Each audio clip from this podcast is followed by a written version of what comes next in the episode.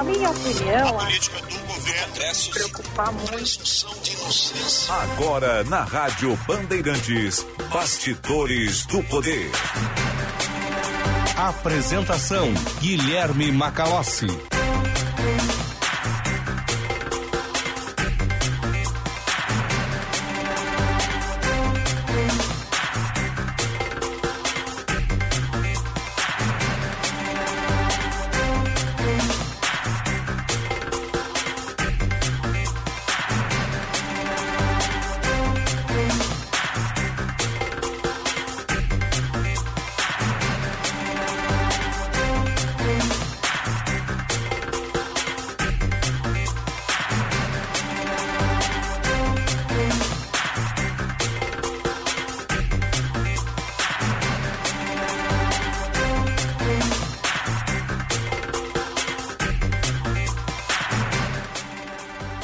14 horas e 3 minutos. Está no ar mais uma edição do Bastidores do Poder aqui nas ondas da Rádio Bandeirantes. 25 graus e 2 décimos a temperatura na capital. Participe do Bastidores do Poder através do WhatsApp 98061 0949.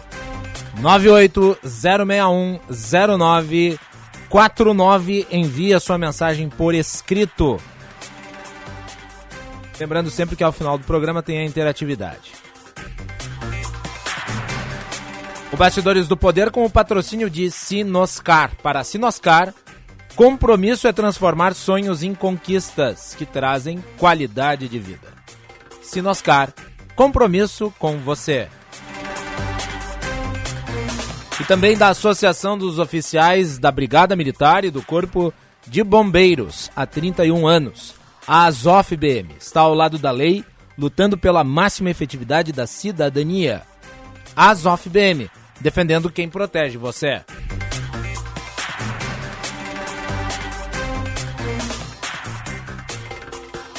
Você nos acompanha pelo sinal FM 94.9, pelo aplicativo Band Rádios, canal no YouTube Band RS, se inscreva clique para receber as notificações com as atualizações da nossa programação também em vídeo. E siga o Instagram da Rádio Bandeirantes, arroba Rádio Bandeirantes Poa. Bastidores do Poder com a produção de Eduardo Carvalho. Mesa de áudio, Luiz Matoso Braga. Central Técnica, Norival Santos e Edson Leandro. Chefe de reportagem, Vicente Medeiros. Coordenação de jornalismo Osíris Marins e direção geral de Leonardo Meneghetti.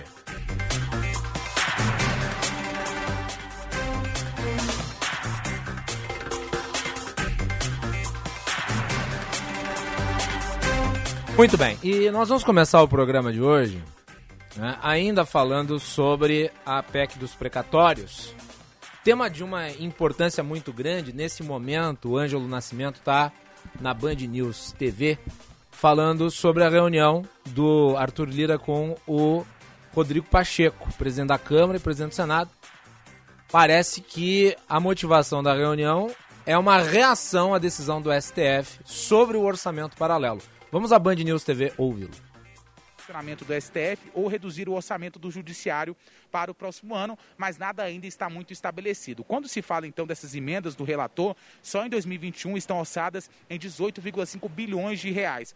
Até 4 de novembro, só para a gente ter uma ideia, foram empenhados aí 9 bilhões de reais. Então, qual o ponto, né? Os acordos que foram feitos, segundo os deputados lá no primeiro turno, seguem mantidos. Agora é saber se sem essa moeda de troca das emendas do relator, vai ser possível dar prosseguimento à PEC dos precatórios, que está lá no Senado Federal, que tem dado bastante dor de cabeça aqui para o governo federal. Então, se não tem emendas do relator, qual a estratégia que está sendo feita aqui pelo Palácio do Planalto? Justamente o seguinte, sensibilizar os senadores. E quem está fazendo isso, por exemplo, é o ministro da Cidadania, João Roma. Tá aí então, Ângelo Nascimento, direto de Brasília, falando sobre as articulações políticas na tentativa de se criar uma reação à decisão do Supremo Tribunal Federal em relação ao chamado orçamento secreto, um conjunto de recursos que é bilionário, que está à disposição do relator do orçamento e que está sendo utilizado para negociata política. O STF formou maioria a respeito, por oito votos a dois. Oito votos a dois. O orçamento secreto não apenas não será mais secreto, como ele está suspenso nas dotações de 2021. Falta discutir o mérito da questão. Isso ainda será alvo de deliberação. Agora é importante compreender o que foi decidido. A Rosa Weber é a relatora. Ela responde a uma ação do PSOL movida ainda em junho. E na decisão da Rosa Weber, ela escreve três pontos nos quais está consubstanciado o seu entendimento. A primeira parte, os dois primeiros itens, são relativos aos princípios estabelecidos na Constituição, relativos à transparência, publicidade e impessoalidade. E ela então, nesta parte da decisão, estabelece o que deve ser feito para que o orçamento secreto deixe de sê-lo. E na segunda parte, que é a terceira decisão dela, ela fala sobre o orçamento secreto em 2021 e os recursos que estão sendo empenhados. Então eu vou aqui ler a transcrição do voto da ministra Rosa Weber, que foi muito correta, muito precisa na sua decisão. Abre aspas. A. Quanto ao orçamento dos exercícios 2020 e de 2021, que seja dada ampla publicidade em plataforma centralizada de acesso público aos documentos encaminhados aos órgãos e entidades federais que embasaram as demandas e ou resultaram na distribuição de recursos das emendas de relator no prazo de 30 dias corridos. B. Quanto à execução das despesas indicadas pelo classificador RP9, despesas decorrentes de emendas do relator do projeto de lei orçamentária anual, que sejam adotadas as providências necessárias para que todas as demandas de parlamentares voltadas à distribuição de emendas de relator geral, independentemente da modalidade de aplicação, sejam registradas em plataforma eletrônica centralizada, mantida pelo órgão central do Sistema de Planejamento e Orçamento Federal, previstos nos artigos 13 e 4 da Lei 10.180-2001, a qual assegurado amplo acesso público, com medidas de fomento à transparência ativa, assim como sejam garantidas a compatibilidade e a rastreabilidade dos dados referentes às solicitações, pedidos de distribuição de emendas e sua respectiva execução, em conformidade com os princípios da publicidade e transparência previstos nos artigos 37, caput 163-A da Constituição Federal, com o artigo 3 da Lei 12.527-2011 e artigo 48 da Lei Complementar 101-2000, também no prazo de 30 dias corridos. Fecha aspas. Então, essa é a primeira parte da decisão da Rosa Weber. Nesta parte da decisão, ela foi seguida integralmente pelos demais ministros. Então, dá para se dizer que esse tal orçamento secreto agora vai ter que ser gerido de modo a dar publicidade à destinação dos recursos. Orçamento que é chamado de secreto, transparente não pode ser considerado. Eu disse isso poucos dias atrás, aliás, quando do voto da relatora ministra Rosa Weber. A discussão, a divisão entre os ministros se deu no item 3 da relatora que daí trata da execução.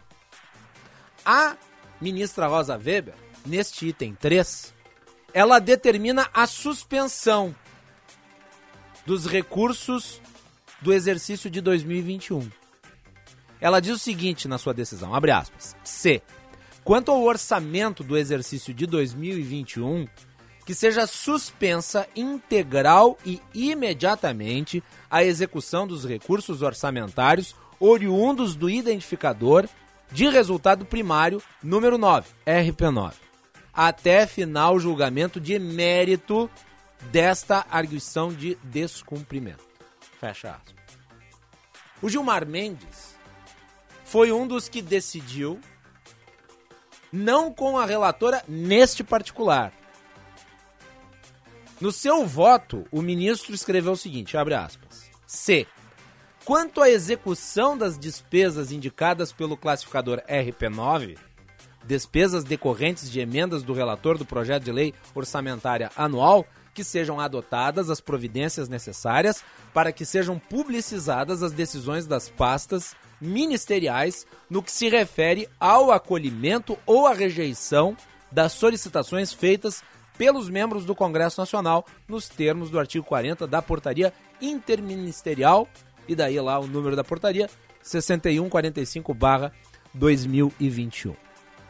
E ele justifica esse posicionamento da seguinte maneira: o congelamento das fases de execução dessas despesas se afigura dramático, principalmente em setores essenciais à população, como saúde e educação Ainda conforme as informações prestadas na nota técnica da consultoria de orçamento da Câmara dos Deputados, dos 9,3 bilhões já empenhados este ano, 4,6 bilhões foram destinados ao Ministério da Saúde. São recursos destinados à construção de hospitais, à ampliação de postos de atendimento ou a quaisquer outras finalidades de despesa primária que podem ser destinados a todas as unidades federativas nacionais e que terão sua execução simplesmente paralisada até o julgamento de mérito desta ADPF. A manutenção da medida cautelar deferida nesses termos seria mais prejudicial aos bens jurídicos tutelados do que o próprio estado de inconstitucionalidade subjacente ao manuseio das emendas de relator. Fecha aspas. Então, traduzindo do juridiquês, no ponto C da decisão da Rosa Weber, há esta divergência que me parece mais do que justificada do ponto de vista do Gilmar Mendes e do ministro Cássio Nunes Marques, uh, porque diz respeito ao benefício de muitas das emendas que acabaram sendo destinadas e que fazem parte do tal orçamento secreto, mas cuja cuja especificidade, no caso, cuja destinação, pode ser considerada benéfica, inclusive, para a sociedade. De modo que ele tenta preservar com esta divergência é o investimento que pode gerar ganhos para a sociedade, mesmo que advindos de uma negociata, mesmo que advindos de um processo de negociação que pode ser moralmente espúrio. Até porque, como bem relata o ministro Gilmar Mendes, uma parte considerável desses recursos foram para a saúde. E não se poderia simplesmente suspender a qualquer tempo sob prejuízo da população. Nem todo recurso do orçamento paralelo serviu para os interesses mesquinhos e até mesmo para atividades à margem da lei de congressistas, de parlamentares, de fisiológicos. Mas de qualquer modo, apenas aqui explicando os votos, mesmo nessa discordância, mesmo nessa divergência, o Gilmar Mendes foi vencido, porque o resultado final da votação foi oito votos a dois com a relatora. Então o orçamento secreto terá de ter rastreabilidade, transparência, publicidade. E o que foi efetuado até aqui está suspenso até que se julgue o mérito da ação de descumprimento de preceito fundamental interposta no STF pelo PSOL. Ah, Guilherme, qual é a sua opinião a respeito? tendo a concordar com o Gilmar Mendes em relação ao item C. Mas, de qualquer forma, acho que as justificativas da ministra Rosa Weber são mais do que adequadas. E não, aqui é preciso deixar isso muito claro, não se trata de uma intervenção indevida do Poder Judiciário no Poder Legislativo. Em muitas ocasiões é verdade, o Poder Judiciário desbordou das suas prerrogativas, avançou naquilo que compete ao Legislativo e ao Executivo mas isso não significa que seja em todas as situações. No caso, aqui, o que o Poder Judiciário, através do STF, está fazendo é exercer a sua prerrogativa, que é a do controle de constitucionalidade. Todos os poderes devem obedecer o que está escrito na Constituição. Todos os poderes devem seguir o que está preceituado ali. Todos os poderes devem balizar as suas ações pelos princípios constitucionais. Quando um poder não o faz, compete ao Poder Judiciário e ao STF, que é o detentor, o protetor da Constituição, fazer com que este poder que não está cumprindo a Constituição a cumpra. Então ele está exercendo aqui o seu poder moderador em relação ao controle constitucional. E eu exemplifiquei aqui em outra oportunidade, volto ao assunto, porque é relevante, o caso da CPI da Covid. Lá no início do ano, os bolsonaristas, os governistas, acusaram o Supremo Tribunal Federal, em particular o ministro Luiz Roberto Barroso, de intervir no legislativo porque a CPI não tinha sido criada. Mas não foi o caso. Por quê? Porque as CPIs, para serem criadas, elas precisam de três elementos. Elas precisam ter o número mínimo de assinaturas, elas precisam ter uma razão específica e elas precisam ter prazo determinado. Essas são as três condicionantes. Atingidas as três condicionantes, a CPI se instaura não depende do arbítrio, não depende da vontade, não depende da decisão monocrática do presidente do Senado. Atingidos os três condicionantes, de ofício ela tem que ser instaurada. Pois bem, o que aconteceu naquela oportunidade? O presidente do Senado, Rodrigo Pacheco, não queria que a CPI fosse instaurada. Então ele ficou segurando. A CPI já tinha preenchido os requisitos, mas ele não a instaurava que aconteceu? Se recorreu ao STF e, os, e o STF determinou que o presidente do Senado instaurasse a CPI. Porque não era prerrogativa dele decidir se a CPI seria instaurada ou não. Era o que a lei mandava. Portanto, estava ali novamente o STF exercendo a sua prerrogativa de controle de constitucionalidade. Orçamento secreto é incompatível com democracia. Porque afinal de contas, o representante eleito presta contas do seu mandato aos eleitores. A partir do momento em que decisões políticas são tomadas com recursos irrastreáveis, com recursos cuja transparência não está dada, ele deixa de prestar contas aos eleitores e passa a prestar contas aos seus pares.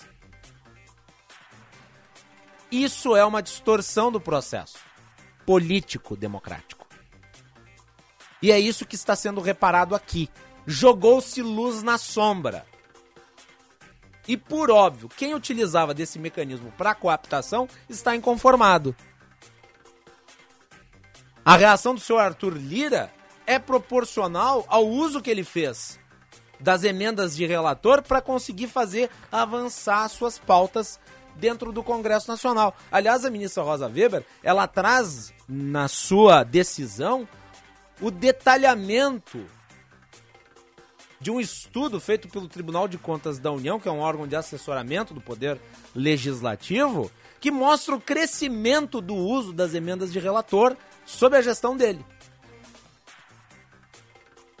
Do total de emendas apresentadas a partir de 2020, subiu de 3% para 15%. As emendas de relator, que eram, na origem, uma espécie de instrumento jurídico reparador. No caso, havia ali a necessária atuação do relator do orçamento no papel de aparar eventuais inconformidades, arestas, contradições nas múltiplas emendas e nos múltiplos gastos determinados pelo orçamento. Então ele consertava todo aquele conjunto jurídico que dava forma à peça orçamentária. Mas isso se perverteu e ele começou a ser uma espécie de executor paralelo. Deu-se poder excessivo para o relator do orçamento. E por óbvio, com esse poder excessivo se banalizou. Com a, banaliz... com a banalização se deu margem para que a coisa assumisse a forma de um monstrengo. E daí nós tivemos esse uso indiscriminadamente imoral de um volume muito grande de recursos públicos na forma de condicionar o apoio político a recursos financeiros. E agora, com esta decisão, o STF regulamenta, estabelece os preceitos constitucionais que estavam em falta e que eram necessários para que a sociedade enxergasse o que estava acontecendo. 14 horas e 23 minutos. Temperatura em Porto Alegre 25 graus e 4 décimos. Este é o Bastidores do Poder.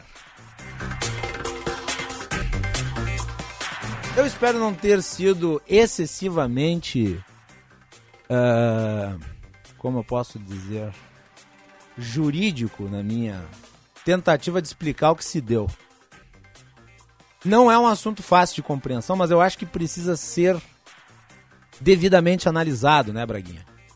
E mesmo tentando traduzir, às vezes a linguagem não é fácil.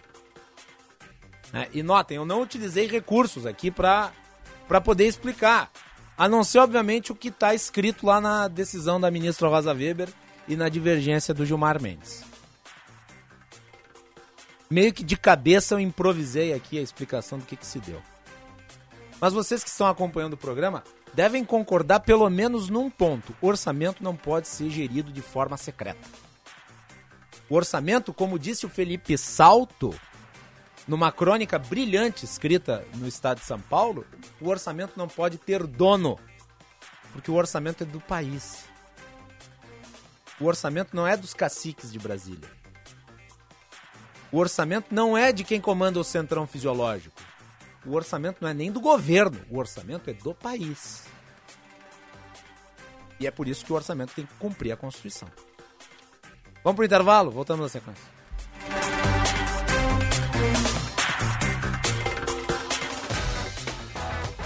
Quer rodar mais e gastar menos? Vem para Sinoscar. Os veículos mais econômicos do Brasil estão aqui. Uma pesquisa da revista Quatro Rodas revelou que os modelos Onix e Tracker da Chevrolet são campeões em economia de combustível. Uma ótima notícia para quem busca conforto, performance e, claro, economia. Venha conhecer o Onix e o Tracker na Sinoscar. Compromisso com você. Se beber, não dirija. É bom ter alguém em que se possa confiar. A Brigada Militar e o Corpo de Bombeiros Militar estão ao seu lado, garantindo diariamente a manutenção da ordem pública e a segurança da comunidade, base da democracia, mesmo com o risco da própria vida. Azof BM, defendendo quem protege você.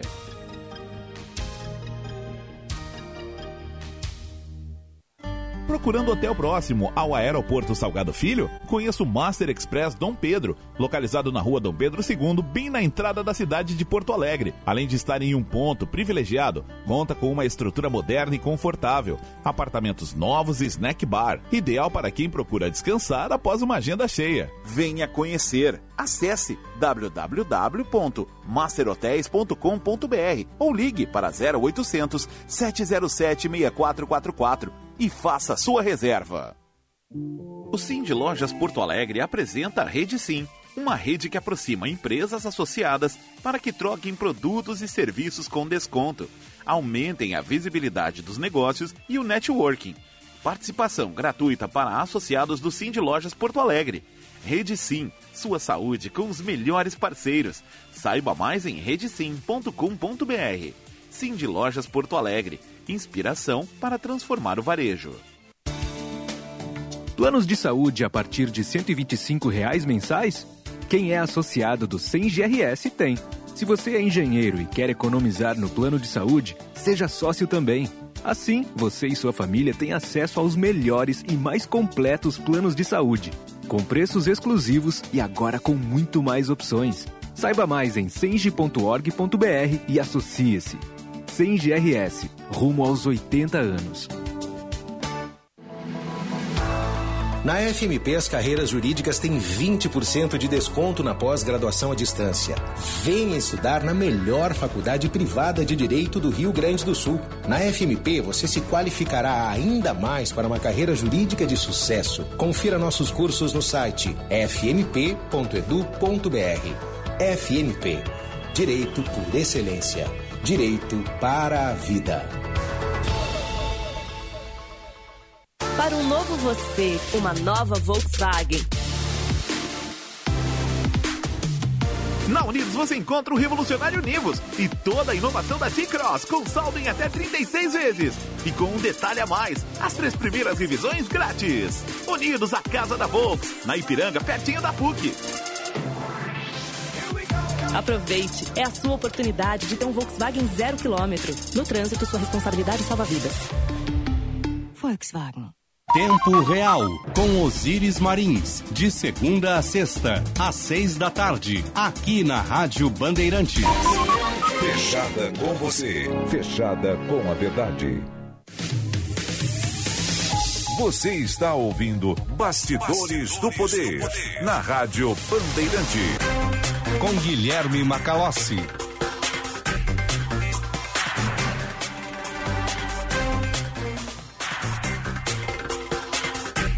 Estamos de volta aqui com Bastidores do Poder, agora 14 horas e 29 minutos. Você participa do nosso programa pelo WhatsApp 980610949. 980610949 Bastidores do Poder no ar. Você pode ouvir a programação da Rádio Bandeirantes pelo sinal FM 94.9, pelo aplicativo Band Rádios, faça o download no seu smartphone e também pelo canal no YouTube Band RS. O prefeito Sebastião Melo assina daqui a pouco né, o decreto que restringe a venda de bebidas nas madrugadas na capital gaúcha.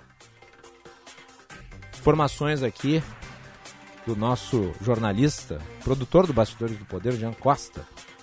É, hoje cedo a Mônica Leal participou do 90 Minutos, também falou a respeito. Nós vamos repercutir daqui a pouco aqui no nosso programa.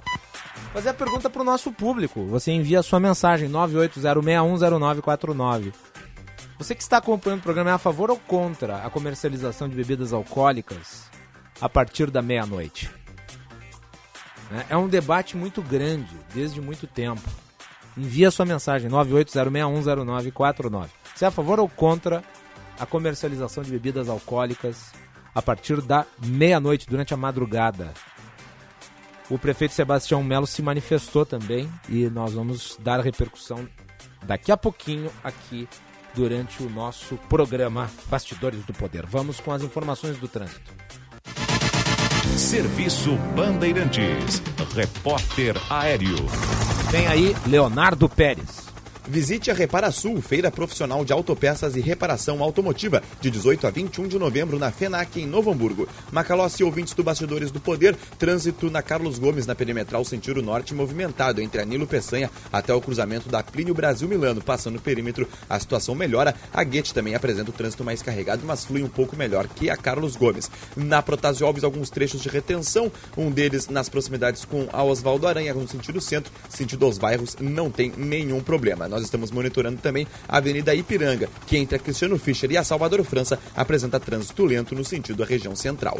Visite a Reparasul, feira profissional de autopeças e reparação automotiva, de 18 a 21 de novembro na FENAC, em Novo Hamburgo. Muito obrigado, Leonardo Pérez. Vamos agora com as informações do tempo. Serviço Bandeirantes. Previsão do tempo.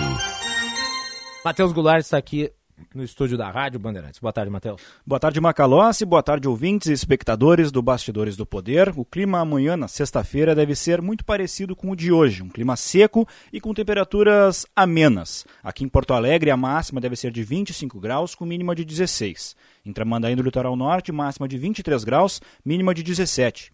Já em Vacaria, máxima de 23 graus e mínima de 11. Em Uruguaiana, na fronteira oeste, um pouquinho mais elevada a temperatura, máxima de 31 graus, com uma instabilidade mínima de 15 graus. Em Santa Maria, máxima de 27 e mínima de 15 graus. Da Central Band de Meteorologia, Matheus Golart. Tá aí. E estamos no mês de aniversário de 200 anos de Dostoiévski.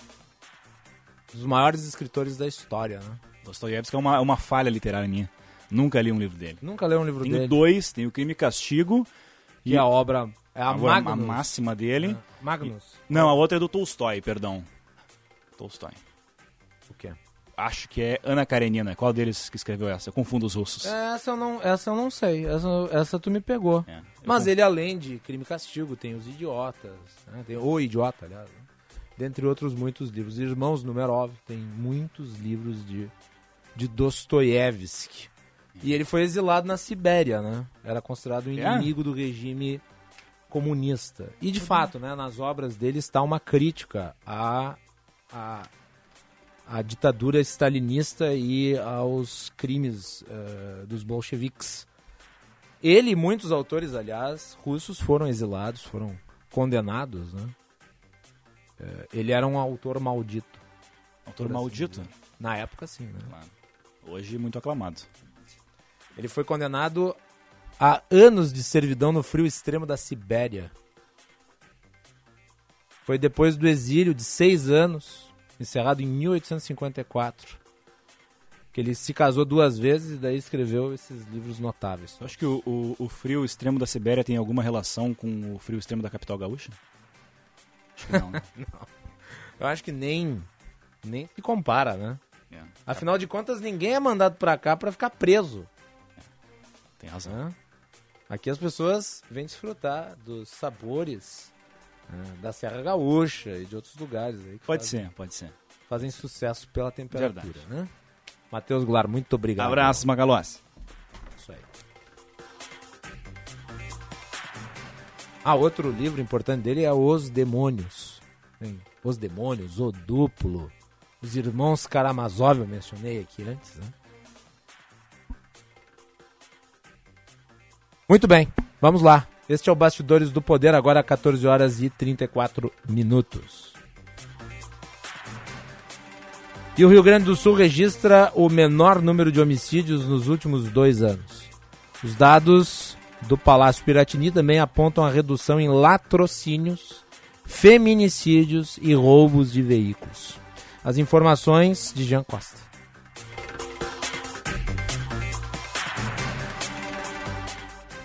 O Rio Grande do Sul registrou uma queda de 31,8% nos números de homicídios em outubro deste ano. Os dados representam o menor índice nos últimos dois anos, segundo a Secretaria de Segurança Pública do Estado. Em todo o Rio Grande do Sul foram registrados 118 casos, enquanto em setembro os indicadores registraram 173 ocorrências. No comparativo com o pico da série histórica, quando o Estado registrou 231 pessoas assassinadas no décimo mês do ano, a queda no indicador é de quase metade.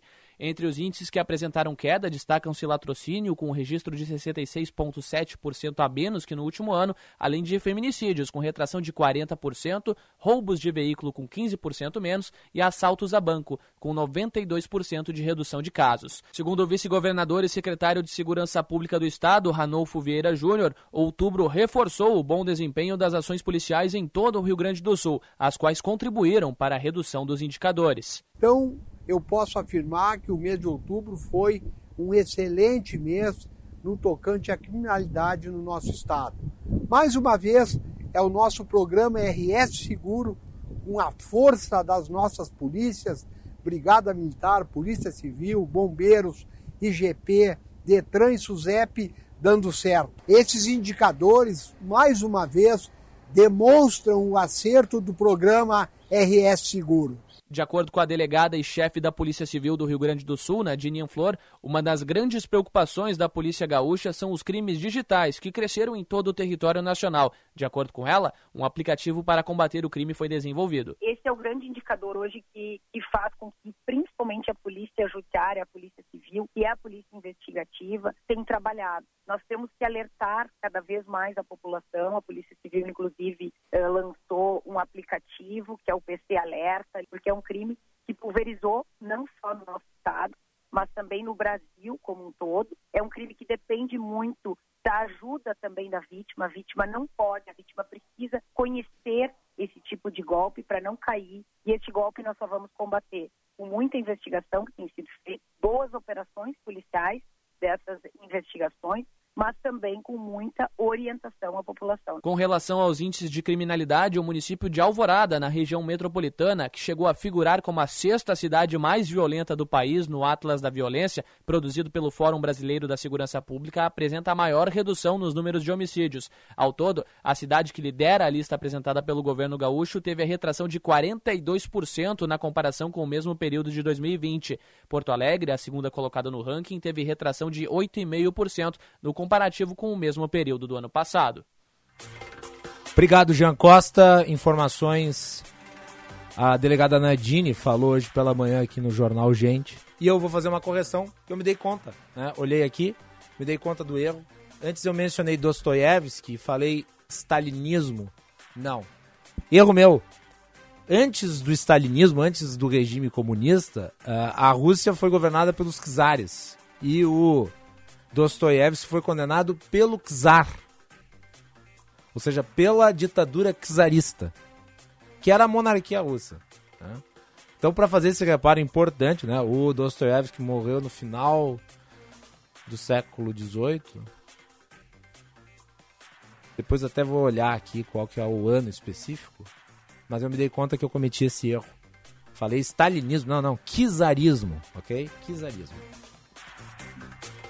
E eu vou fazer aqui uma rápida, mas é, necessária homenagem. Hoje faleceu a jornalista Cristiana Lobo, uma das mais qualificadas repórteres do jornalismo político. Ela que sabia abordar o clima, muitas vezes pesado, de Brasília, não apenas é, com delicadeza e candura, mas também com muita desenvoltura. E é difícil. É difícil mesmo à distância você não se contaminar pelo que acontece lá. Então, para ter a postura da Cristiana Lobo, há que se ter um apanágio, uma experiência muito grande. E ela era muito benquista pelos colegas. Não, eu não conhecia a Cristiana Lobo, eu assistia na Globo News em outros veículos em que trabalhava. Sempre muito precisa, muito ponderada, vai fazer uma falta enorme no jornalismo político brasileiro. 14 horas 40 minutos. Temperatura em Porto Alegre, 25 graus e 2 décimos. Bastidores do Poder com patrocínio de Sinoscar. Sinoscar, o nosso compromisso é com você. E também da ASOFDM, Associação dos Oficiais da Brigada Militar e do Corpo de Bombeiros Militar está ao lado da lei, lutando pela máxima efetividade da cidadania. As OFBM defendendo quem protege você. Ontem nós tivemos o ato de filiação do ex-juiz, ex-ministro da Justiça, Sérgio Moro. Ele passa a integrar o Podemos. Uma grande reunião de militantes, simpatizantes se deu no Salão Ulisses Guimarães, o Podemos mobilizou uma quantidade muito grande de pessoas. Sua principal. Uh, sua principal elite política, por assim dizer, estava presente no evento. Dentre os integrantes do Podemos que estava lá, e é uma das figuras proeminentes do partido, o senador Eduardo Girão, que já está conosco na linha para comentar a filiação de Sérgio Moro e o xadrez eleitoral. Seja muito bem-vindo, senador Girão. Boa tarde. Muitíssimo boa tarde, Guilherme, paz e bem a todos os ouvintes aí da Band Sul. É uma honra, uma alegria poder mais uma vez participar com vocês nessa quinta-feira, dia 11 de novembro. Estou aqui no Senado às suas ordens para a gente bater esse papo que eu tenho certeza que mais uma vez será agradável.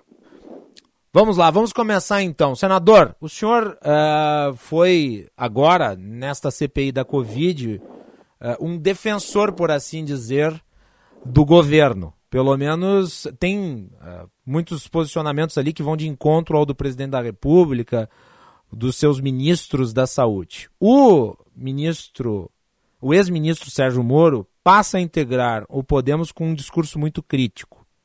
Agora, na votação da PEC dos precatórios, primeiro turno, o Podemos entregou mais ou menos 50% dos votos dos parlamentares que tem na Câmara dos Deputados para a PEC.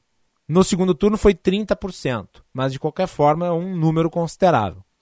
Uh, eu pergunto: Sérgio Moro entra num partido que é de situação, de oposição, como é que o senhor se identifica nesse contexto e como é que o senhor vê a entrada dele sob esse ponto de vista? Vamos lá, querido. Primeiro, parabéns aí pelo, pelo desenho que você fez, né, dessa, desse xadrez.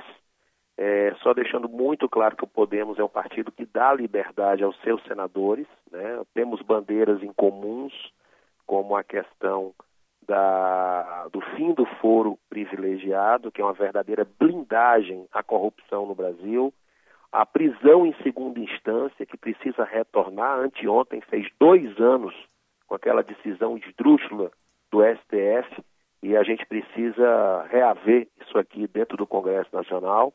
E é um partido que procura é, votar pelo Brasil. O, o que a gente precisa entender, eu sei que é difícil, e eu estou falando com o Estado, e eu gosto muito de futebol, Guilherme e ouvintes, eu sei que é, não existe rivalidade maior entre o Grenal, né? dois gigantes clubes que a gente sabe que a emoção toma conta num clássico. E o que a gente está vivendo na política do Brasil é isso. É, ou você tem que ser contra o governo ou a favor do governo. É uma coisa meio, é, vamos dizer assim, absurda isso. E, e, a gente tem que sair dessa situação com equilíbrio, né? A, a, o Brasil, ele, ele, ele transcende isso tudo, essa, essa, essa guerra com objetivos eleitorais que atrasa o país. Na verdade, isso acaba atrasando é, o, o, o nosso país, que é fantástico, e não era para estar tá passando esse perrengue todo que a gente está vendo aí. E, e, essa guerra política que a gente viu na CPI, e eu quero agora analisar um pouco é, a minha participação na CPI, agora que graças a Deus terminou há duas semanas, uhum. o, o, o trabalho, quem acompanhou, quem teve estômago para acompanhar aquelas sessões, viu o meu posicionamento de total independência, imparcialidade. Eu estava ali querendo ficar do lado é, da verdade do Brasil. Tanto é que no meu relatório, Guilherme, eu coloquei lá, é, depois eu posso até mandar para você, uhum. o, exatamente os erros do presidente da República, quando causa aglomeração, quando não usa máscara, quando dá declarações infelizes sobre a vacina, mas ao mesmo tempo também jogo a, o olhar que essa CPI não quis fazer o seu trabalho, o seu dever de investigar a corrupção nos estados e municípios, que receberam aí dezenas de bilhões de reais para enfrentar a pandemia. Eles nunca viram tanto dinheiro, os estados e os municípios, inclusive o Grande do Sul, de vários municípios daí, né? É, o, o, a, gente, a, a, a gente viu operações da Polícia Federal praticamente em todo o país.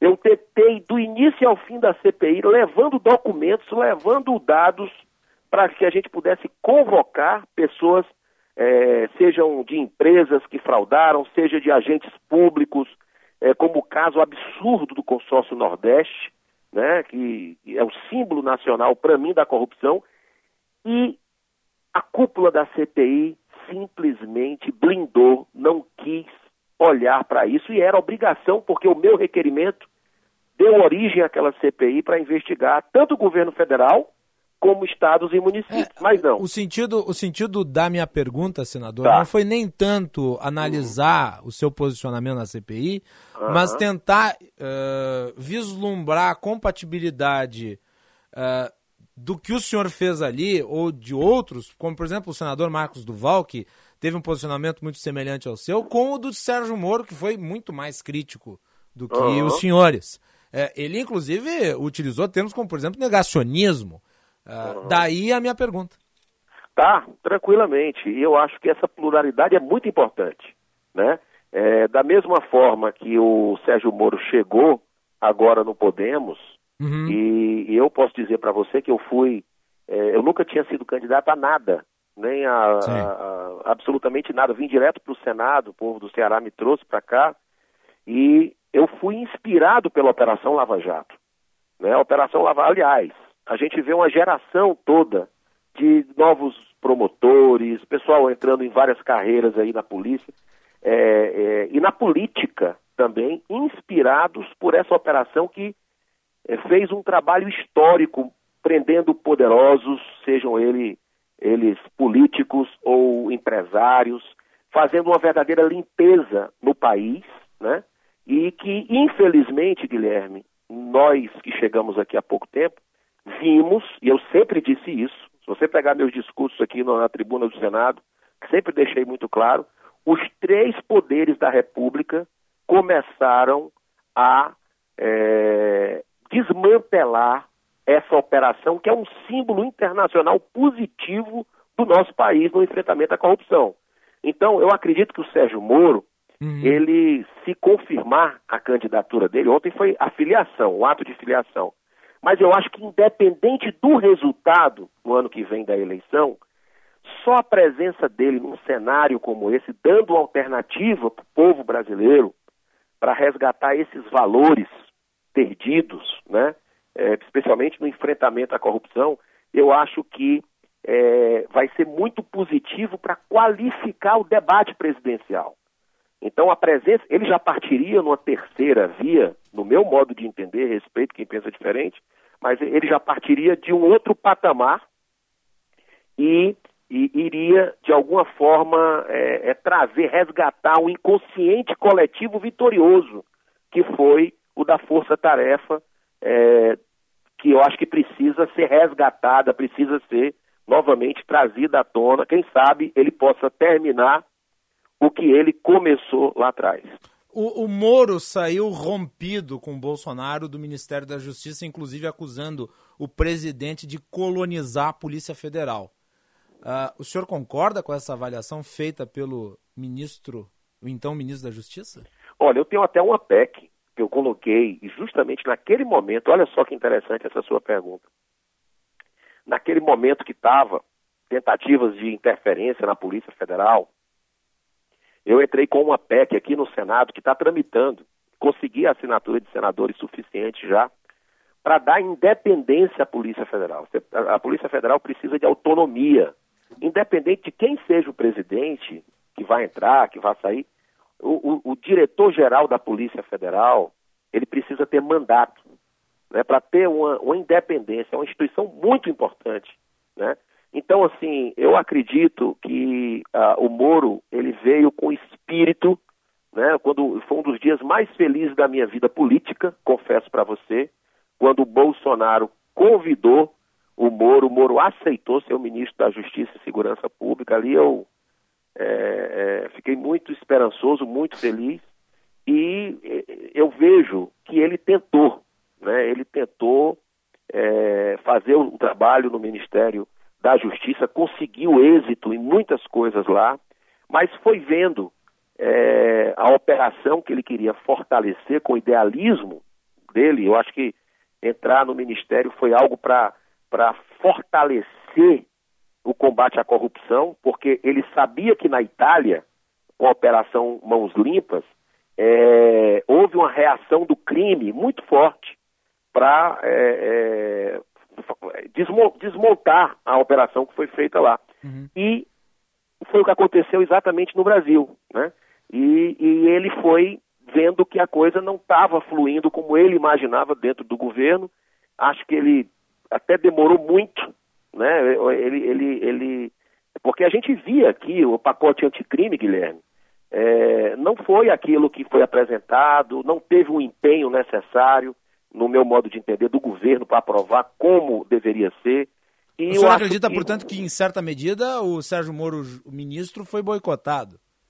Eu, eu acredito. Eu acredito que, é, de uma certa forma, não foi correspondida a expectativa, não dele.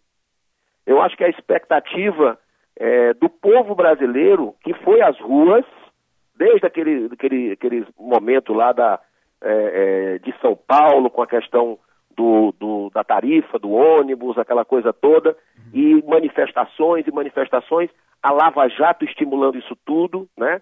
É, levando esperança às pessoas de transformação, e houve uma reversão de expectativa com relação ao combate à corrupção, isso eu não tenho a menor dúvida.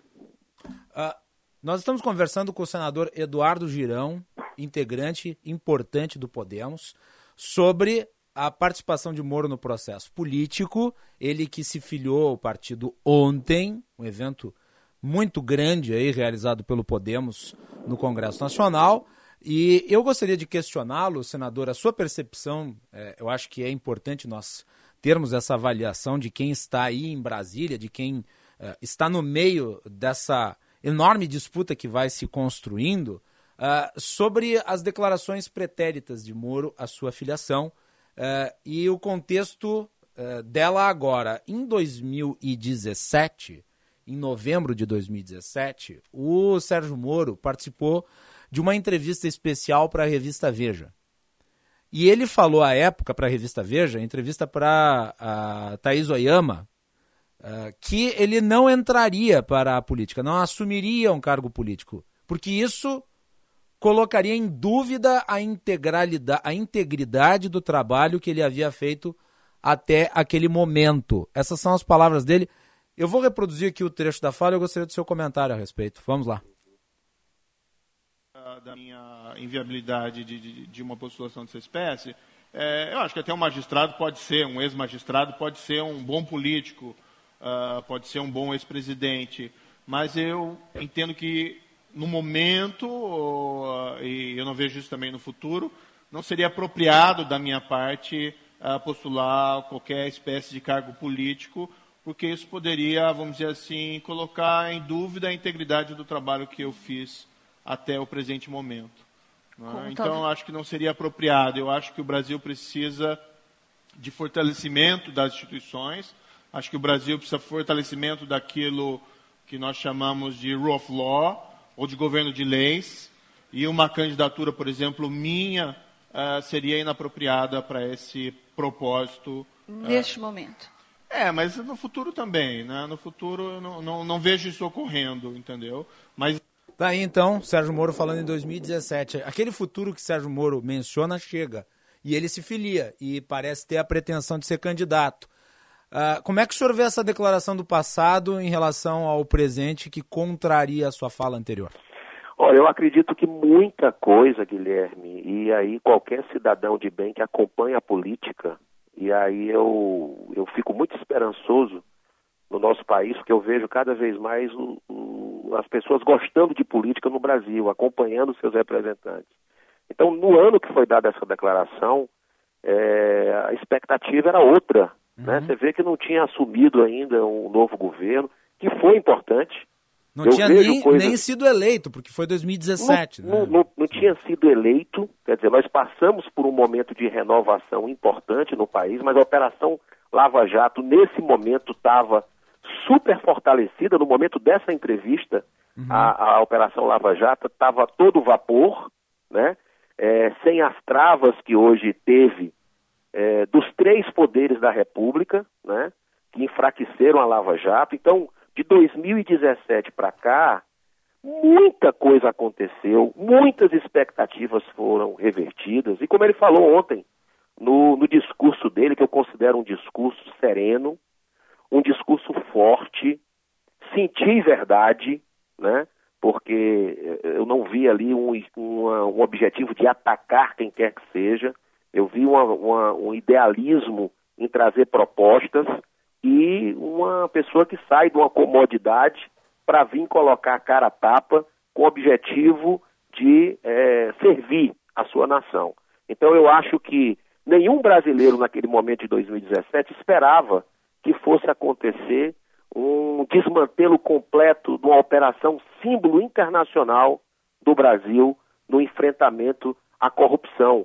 É, 4 bilhões de, de reais foram resgatados de corruptos aí, tem mais outras tantos bilhões que vão entrar ainda, que estão em processo de, de repatriação, de, de, é, de voltando para os cofres públicos. Então, é uma operação que teve dezenas de, de, de, de prisões, de, de condenações, é, que fez com que a justiça fosse para todos, que ninguém acreditava. Quem que acreditava que político poderoso ia para a prisão há pouco tempo, em 2017, ali, naquele momento? Quem que acreditava que é, empresário poderoso iria para trás das grades?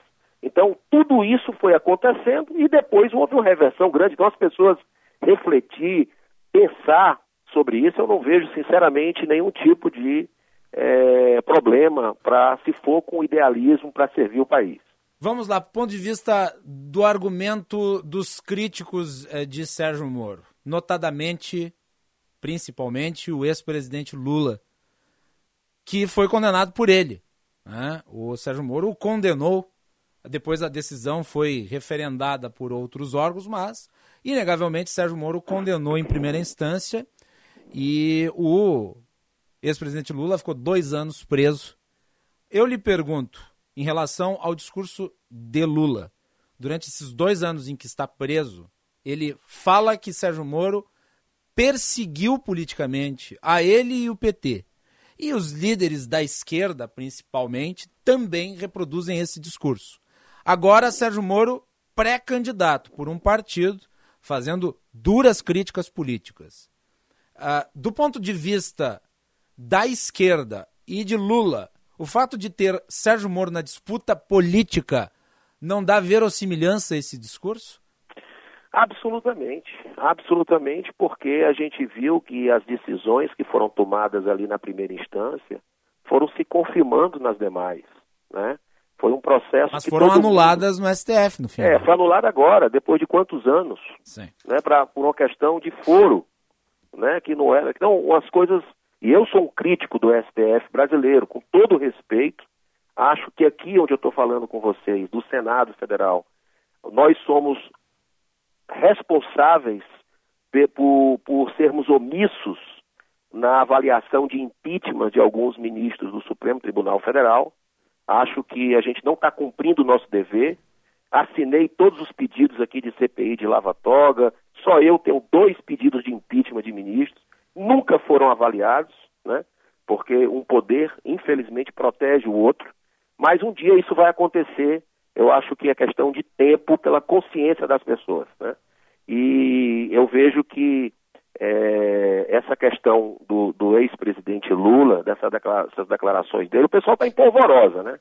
Está empolvorosa com, porque o, o, o, o, o ex-ministro Sérgio Moro veio é, um novo centro de força dentro dessa polarização que estava muito bom, muito confortável para um lado e para o outro.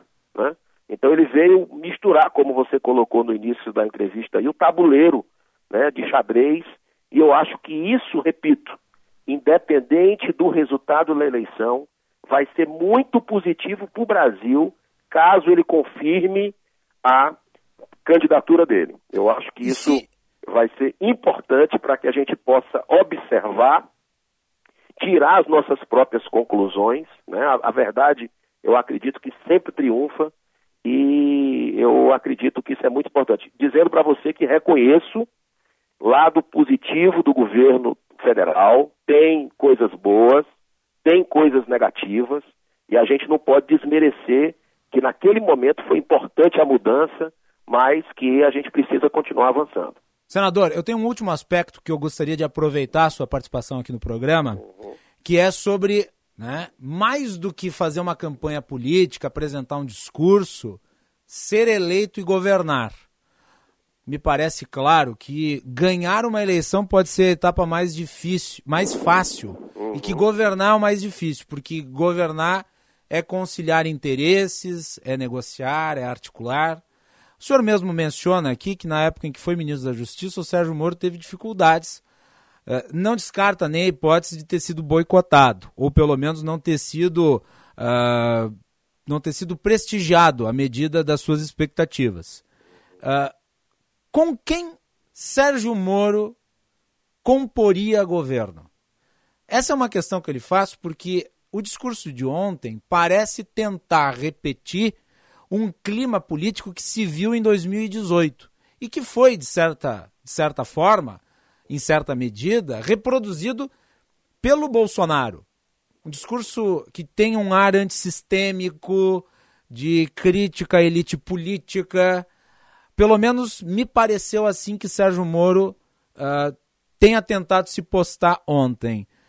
Tendo em vista isso, e sendo ele né, o juiz né, duro, o juiz que decide com força, o juiz que condenou os corruptos, como é que ele poderia, num clima em Brasília, compor governo, talvez até tendo que aceitar, dentre né, os seus aliados, eventualmente pessoas que tenham em a ver com a justiça? Olha, é uma realidade permanente na capital e na política brasileira, né? Perfeito, perfeito. Eu acredito que é, o ministro Sérgio Moro, pelos contatos que a gente teve até antes do evento, ele tem demonstrado muita humildade, uhum fez um, uma reflexão muito grande nesse período que estava fora do país, né? É, é, algo que, que mexeu muito forte né, dentro dele é, com os destinos da nação. Ele até contou lá, revelou que, que um estudante no Brasil chegou e, disse: senhor está abandonando o nosso país? Né? Então ali foi um start interessante. Ele está muito amadurecido, né? assim, é, estudando muito, com muita disciplina, né? E, e acredito que é, a, a, preocupação que eu tenho são com alianças. Né? Acho que isso aí é algo que a gente precisa ter muito cuidado, porque os valores, os princípios, né, isso a gente não pode perder por causa de tempo de televisão, por causa de, de fundo partidário. Isso, a, a, eu acho que o, o, grande fator Moro é a verdade. Né? O grande fator Moro é a esperança de transformação, de se concretizar algo que é, todo mundo teve muita esperança em 2018 e foi perdido uma bandeira fundamental que foi no combate à corrupção. Mas, mas então, deixa eu só aproveitar e fazer uma pergunta dentro da pergunta, tá. senador. O senhor não acha que uma vez presidente, caso venha a ser candidato, caso venha a se eleger, uhum. o Sérgio Moro, pela sua própria história, ele teria mais dificuldades de propor um, governo de coalizão, o próprio Bolsonaro foi muito cobrado quando entregou uma parte do seu governo para o Centrão, tendo ele na campanha eleitoral de 2018 feito né, do Centrão o seu saco é. de pancadas preferido.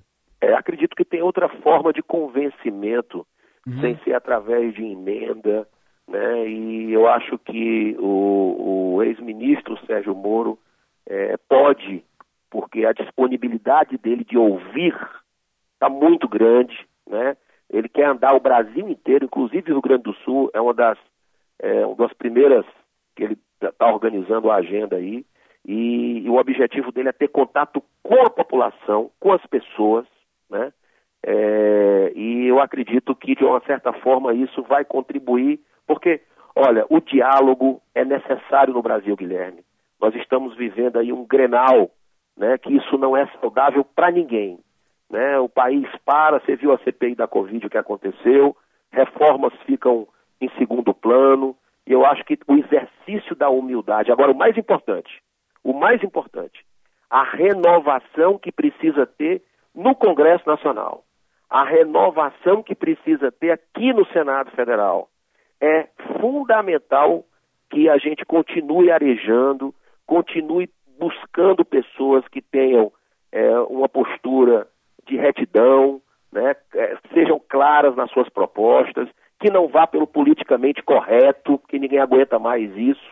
Então a gente precisa ter um, um, uma percepção de que não devemos é, é, perder o grande instrumento de mudança do país, que é o voto. Então, é o grande instrumento de uma democracia e nós precisamos mudar. Está claro que hoje a gente não tem impeachment de ministro do Supremo, por exemplo, é, nem sequer é analisado, porque nós somos minoria aqui no Senado Federal. E no ano que vem a gente vai poder renovar, Guilherme e ouvintes da Band Sul, um terço desse Senado. Um terço desse Senado a gente vai poder renovar. Então a gente tem que começar uma, uma, uma pesquisa, começar a analisar os cenários para que a gente possa ter condições de ter políticas novas aqui, é, novas práticas políticas, melhor dizendo, aqui dentro do Congresso Nacional. Muito bem. Senador Eduardo Girão, do Podemos, eu gostaria de agradecer o espaço na agenda para falar aqui com a Rádio Bandeirantes do Rio Grande do Sul. Eu deixo com a última palavra, os nossos microfones ficam à disposição. Guilherme, parabéns aí pelas perguntas, muito obrigado, gratidão pela, pela oportunidade mais uma vez em falar com essa rádio que tem um, uma capilaridade grande, eu sei, eu tenho amigos aí no Rio Grande do Sul, é, um, inclusive um deles é meu colega aqui, dois aliás, né, é, que tem uma proximidade grande, o Paim também, mas o Heinz e o e o senador Lazier, principalmente, que é do Podemos, são pessoas que eu tenho uma admiração grande, é, o Marcel Van Hatten, todos vocês aí, é, que, que esse, é, os gaúchos aí têm uma marca muito forte que o Brasil todo respeita e admira. Um grande abraço e estou sempre à disposição aqui em Brasília para trocar ideias. Muito obrigado, senador. Bom trabalho aí em Brasília. Gratidão. 15 horas, 8 minutos, intervalo e voltamos na sequência, mas informação de última hora o ministro do Trabalho, Onix Lorenzoni, foi uh, exonerado a pedido pelo presidente Jair Bolsonaro. O ministro do Trabalho, Onix Lorenzoni, foi exonerado há pouco em edição extra do Diário Oficial da União. Foi assinado pelo presidente Jair Bolsonaro. Entretanto, a exoneração de Onix Lorenzoni parece ser momentânea. Aparentemente ele volta para a pasta em breve. Mais informações na sequência, já voltamos.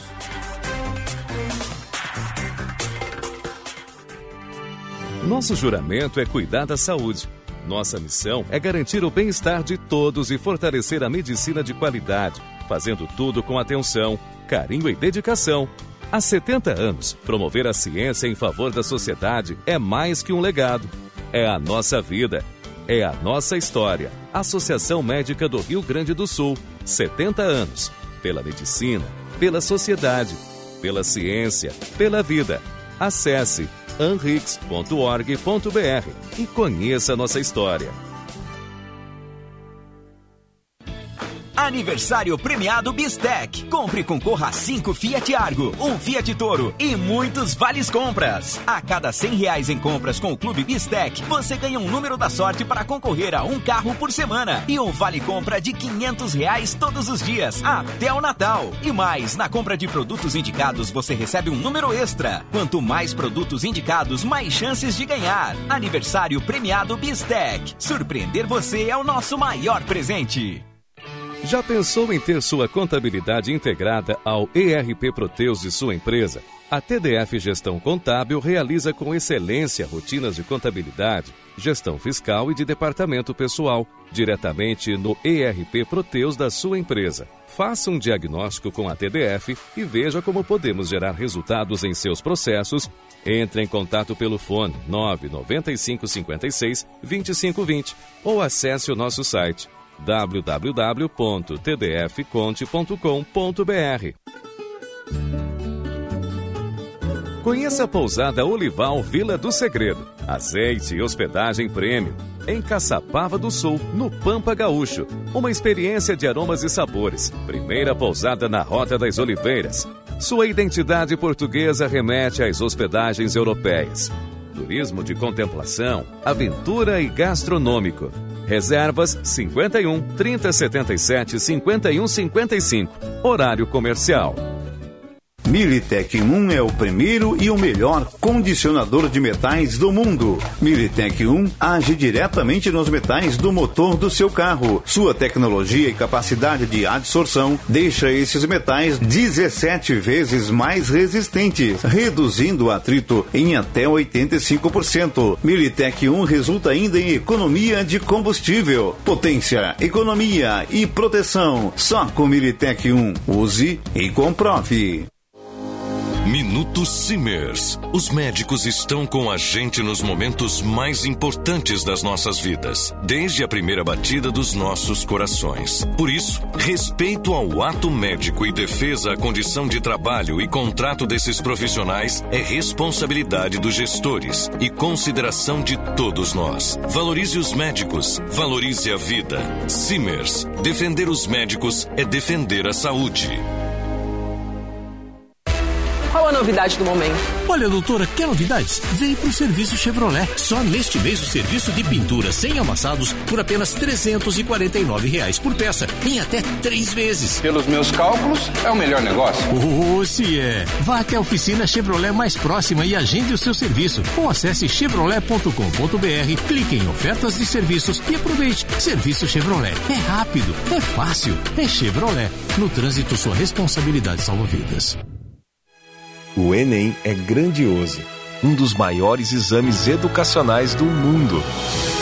Resultado do trabalho do governo federal por meio do Ministério da Educação e da dedicação de milhares de pessoas que trabalham para que tudo aconteça da melhor forma possível. As provas do Enem serão dias 21 e 28 de novembro. Prepare-se bem e guarde essas datas. Ministério da Educação, Governo Federal, Pátria Amada Brasil. Bandeirantes. Bandeirantes. Fechada com você. Fechada com a verdade. Você está ouvindo Bastidores, Bastidores do, poder, do Poder na Rádio Bandeirante. Com Guilherme Macalossi.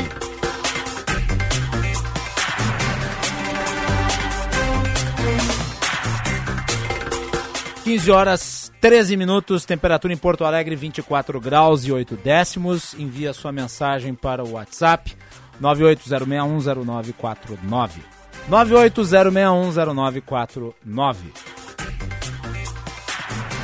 No início de novembro, nós tivemos um trágico episódio envolvendo a morte de um policial militar por outro policial militar. E, obviamente, as pessoas ficam se perguntando é, quais são as razões disso? Há algum tipo de descontrole? Como casos como esse acabam sendo julgados?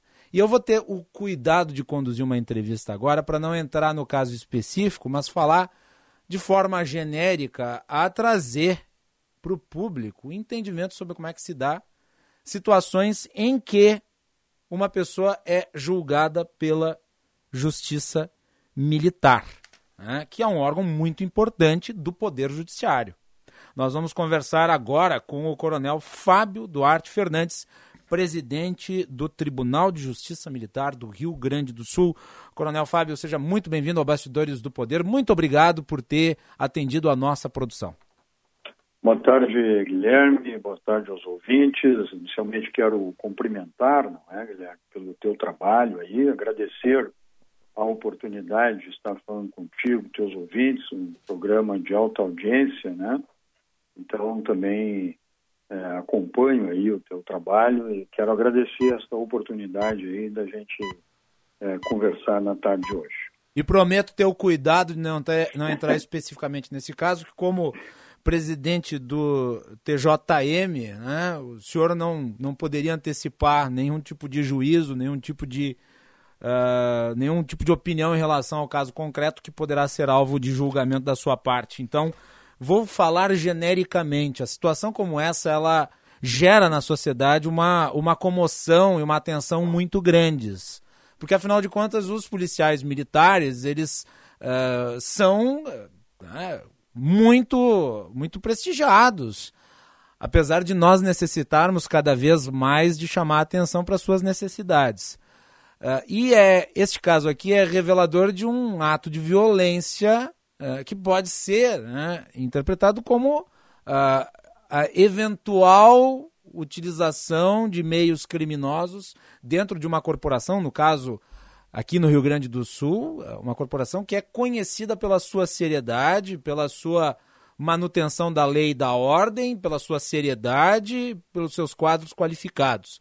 Como é que o senhor vê ah, eventuais elementos criminosos infiltrados dentro da Brigada Militar, dentro das corporações militares? É, Guilherme, de fato, um episódio lamentável né, para todos nós. É, ontem mesmo nós debatimos um pouco a questão da, do, do, crime, né? O crime ele está em todo o círculo social, né? Seja no poder executivo, judiciário, legislativo, enfim.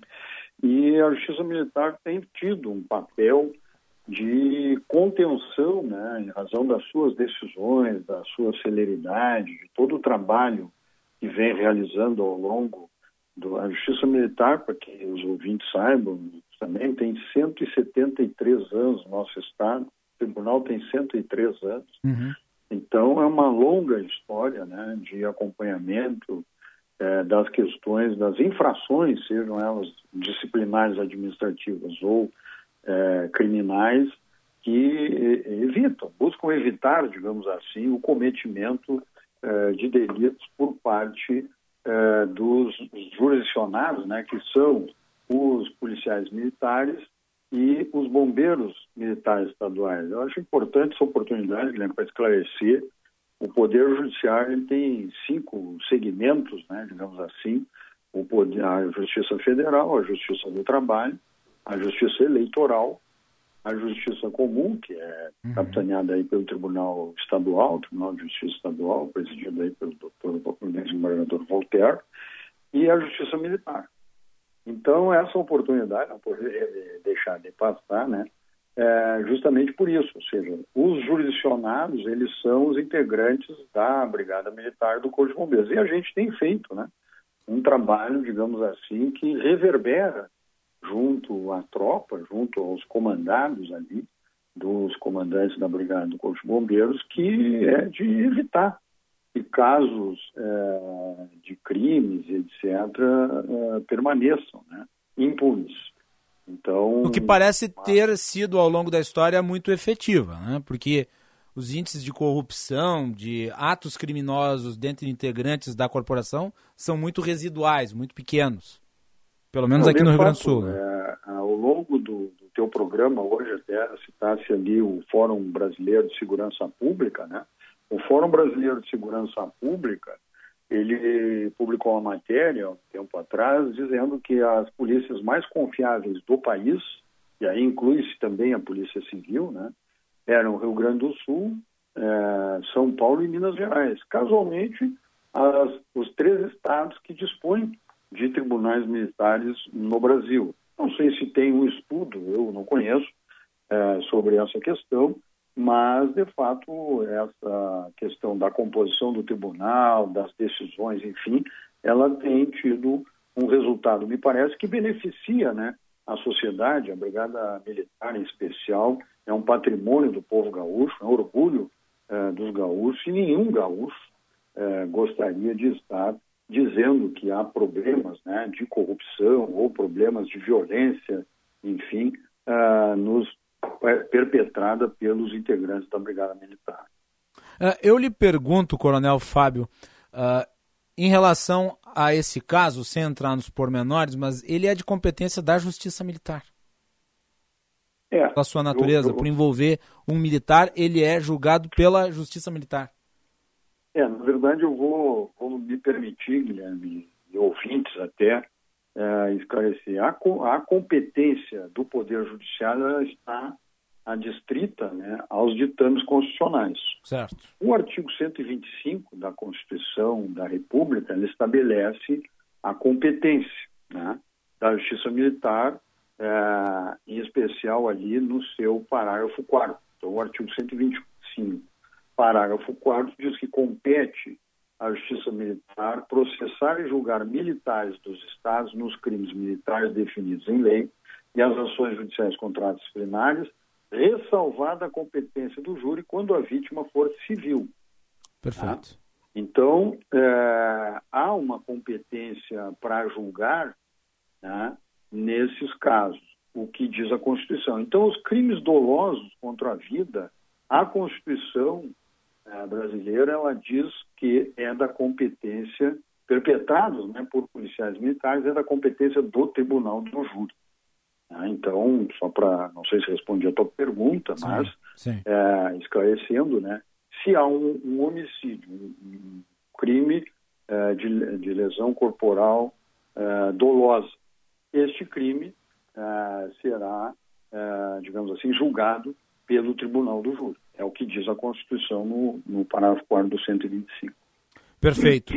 Ah, em relação à, à questão das atribuições do militar em questão, daí, do ponto de vista administrativo, é a justiça militar, no caso? Digamos, o É, afastamento. Na verdade, o, afa- ah, o afastamento, há uma a- questão- o desligamento da corporação, como é que é, do ponto de vista, essa, essa relação? Não, a questão dos atos disciplinares, quem Uhum. julga é a Justiça Militar. Então, digamos assim, o servidor lá da brigada ou do bombeiro né, Certo. é, foi punido administrativamente, esta punição vai lá para o tribunal, né, e havendo algum recurso, alguma questão, é, quem julga somos nós. né. No caso do primeiro grau, o juiz é, togado, né, um juiz de direito, concursado, enfim, é, acompanhado pelo Ministério Público, faz é, o julgamento. né. E em outros crimes, como crimes propriamente militar, por exemplo, abandono de posto e outros cometidos né, durante a realização do trabalho, é feito pelo o que, nós, o que é chamado de escabinato. Né? É um conselho presidido pelo juiz togado, onde tem a composição ali de demais oficiais, são, são quatro oficiais e, portanto, cinco juízes que julgam essa questão. Na questão do homicídio, é tribunal do júri, no caso da Justiça Militar Estadual. Coronel Fábio Duarte Fernandes, presidente do Tribunal de Justiça Militar.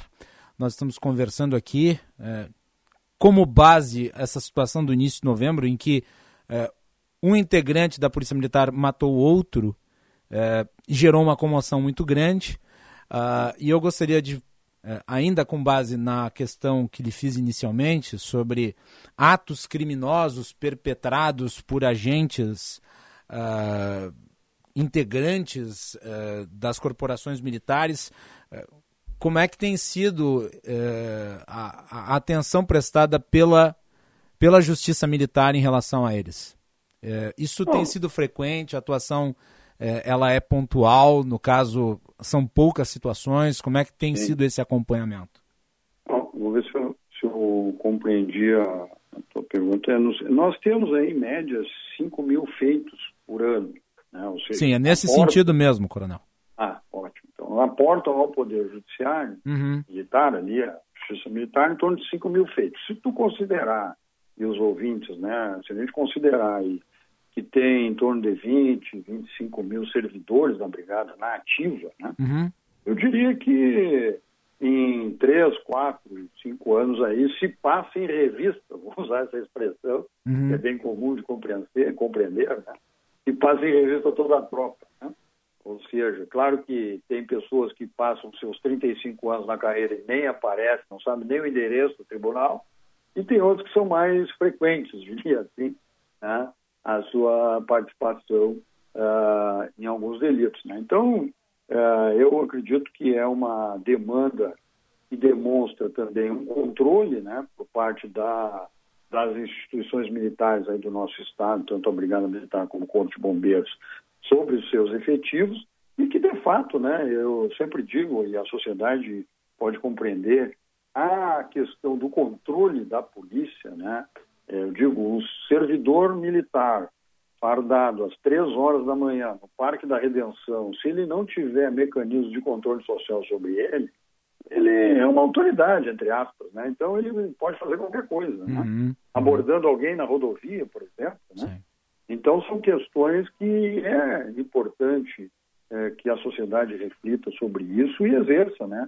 Através do Poder Judiciário, que é o órgão competente para essa fiscalização, exerça aí esse controle social para que nós tenhamos, né? Cada vez menos ações uh, de violência, de crimes, né, de corrupção, etc., uh, perpetrado aí pelos policiais. Então, acho que isso é um bem, digamos assim, para a sociedade. Né? Muito bem, Coronel Fábio Duarte Fernandes, presidente do Tribunal de Justiça Militar do Rio Grande do Sul, participando aqui do Bastidores do Poder. Muito obrigado, Coronel. Os nossos microfones ficam à disposição para um retorno. Não, quero agradecer, minha tia aí, primeiro cumprimentar pela alta capacidade de articulação aí, cultural, teu conhecimento, digamos assim, do espectro, né, da arena política, é um domínio importante. E eu acho que estou muito feliz em participar do programa, quero estou muito feliz da existência do teu programa, Guilherme, quero dizer muito isso, obrigado. porque o povo gaúcho precisa, não é? Cada vez mais de uma imprensa que busque a verdade dos fatos. E me parece que é isso que vocês têm é, pautado aí nas suas ações. Então, parabéns, é, cumprimentos à Band aí, cumprimentos aos bastidores do poder e cada, agradeço a oportunidade de estar divulgando aí a Justiça Militar do nosso Estado, que é efetivamente um órgão da sociedade gaúcha. Coronel, eu, eu, lhe agradeço, mas me permita uma pergunta que me surge agora e que eu acho que é importante fazer uh, depois da sua despedida, mas uh, uh, me cumpre fazer essa pergunta. Esses, esses, esses, esses débitos, eles caracterizam problemas de alcoolismo, drogadição, tem algo nesse sentido, né? Desculpe, eu não... Eu, o quê? Os esse, essa, essas situações aí que se vê dentro de casos envolvendo militares, tem casos Sim. de drogadição, alcoolismo? É? É, na verdade, a Brigada Militar especificamente, né, a atividade de polícia é uma atividade extremamente estressante, né? É um, é, é um risco constante na vida, enfim, as pessoas se dedicam. Nós tivemos, infelizmente, aí dois bombeiros que acabaram falecendo num episódio aí muito dramático, né? É, então, assim, eu quero, de fato, é a, o, principalmente o atual comando e as associações de classe, aí, especialmente, têm se dedicado a tratar desse uhum. problema, né? a tratar das questões de depressão, alcoolismo, uso de droga, enfim. A própria instituição, né, a Brigada criou, e eu, quando estava no comando, a gente fez algumas coisas, depois os demais comandantes foram aperfeiçoando no que diz respeito a isso, né? ao enfrentamento dessa questão da saúde mental do policial, que é muito importante. Né? Então, Perfeito. acho que sim, é, acho que tem que ter ações é, no sentido de cada vez mais é, apoiar, digamos assim, o servidor no que diz respeito ao processo depressivo. Muito bem, Coronel Fábio, novamente muito obrigado, obrigado pelas palavras, os nossos microfones com à disposição sempre. Obrigado. Grande abraço aí, Guilherme. Muito, muito bem, tá aí. Boa tarde. Coronel Fábio Duarte Fernandes, presidente do Tribunal de Justiça Militar do Rio Grande do Sul. Agora, 15 horas 29 minutos. Eduardo Carvalho com informações e destaque. Boa tarde, Eduardo. Boa tarde, Macalossi. Boa tarde a todos que nos acompanham aqui na Rádio Bandeirantes e no Bastidores do Poder. Assinado, então, o decreto pela Prefeitura de Porto Alegre, em ato realizado na Câmara dos Vereadores. E ficam aqui as principais regras, então, no bairro Moinhos de Vento. Os estabelecimentos de bar, café, lancheria, restaurante e similares deverão, após a meia-noite, restringir a atividade ao consumo na área interna do ambiente. O funcionamento das atividades de lojas de bebidas, minimercado, conveniências similares também vai ficar com horário limitado das 7 horas até a meia-noite, exceto nos postos de gasolina. Das 7 horas da manhã até meia-noite, entre a meia-noite e as 7 não pode funcionar. Os estabelecimentos de bar, café, lancheria e restaurantes similares também vão precisar disponibilizar banheiro. E fica vedada a atividade de ambulante no horário da meia-noite às 7 horas da manhã ah, o prefeito Sebastião Mello ainda coloca nas suas redes sociais, exceto para alguns eventos específicos ou pontos fixos autorizados pela Secretaria Municipal de Desenvolvimento Econômico. Das 10 horas da noite até as 7 horas da manhã, proibida a utilização de equipamento ou instrumento de som em via pública. Em qualquer horário não é permitido veículos com som auditável externamente. E, por fim, proibida a venda por meio de teleentrega de bebidas alcoólicas e alimentos a pessoas em via pública. Então tá aí as regras do decreto, assinado agora há pouco na Câmara dos Vereadores pelo prefeito Sebastião Melo. O segredo de aborrecer é dizer tudo, né? É, é o que dizia o escritor Voltaire, francês. Quando eu ouvi a ideia de veto do prefeito à comercialização de álcool, eu imediatamente assumi uma posição contrária. Com os detalhes que tu trazes agora, eu passo a assumir uma posição favorável. Porque ele não está inviabilizando nenhuma atividade econômica, ele está regrando a atividade econômica. E eu vou além. Eu acho que isso deveria se expandir pela cidade inteira, não apenas no bairro Moinhos de Vento. Até porque de uns tempos para cá eu mudei de posição em relação ao uso e à permissão de se beber na rua. Eu não acho que deva ser permitido se beber na rua, em espaço público. Quer beber? Bebe em casa. Quer beber? Bebe dentro do restaurante. Essa, essa lei que veta o comércio de álcool dentro dos estádios, ao meu ver, é uma enorme tolice. Porque vai todo mundo bêbado para o estádio, bebe fora e fica bêbado dentro do estádio. Deveria se proibir, sim, o comércio de bebidas na rua. Como, aliás, acontece no mundo desenvolvido. No mundo desenvolvido não se pode beber na rua, mas se pode beber nos estabelecimentos comerciais, nas áreas em que há autorização para tanto. É, então vamos ouvir daqui a pouco, né, aqui no programa, inclusive, o pessoal da Secretaria de Desenvolvimento Econômico. Mas, de acordo com. Qual é o número do decreto? Eduardo Carvalho vai pesquisar, deixa para volta. Intervalo.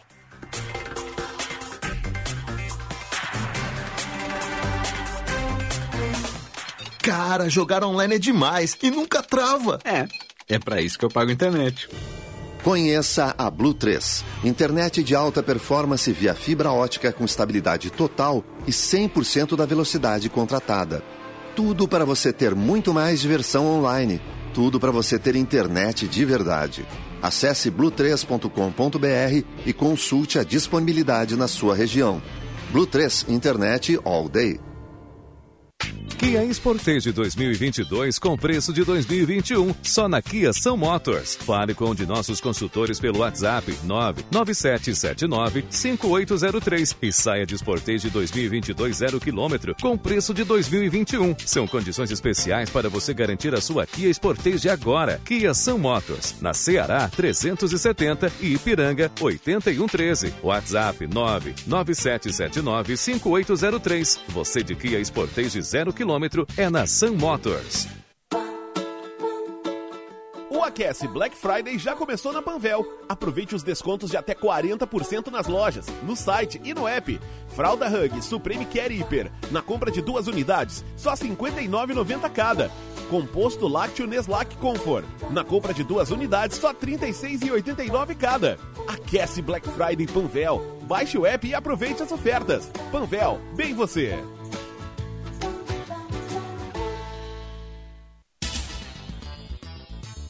Para maior segurança na contratação de serviços terceirizados de limpeza, conservação, portaria, vigia e monitoramento, exige a apresentação da certidão de regularidade sindical do Sindaceio.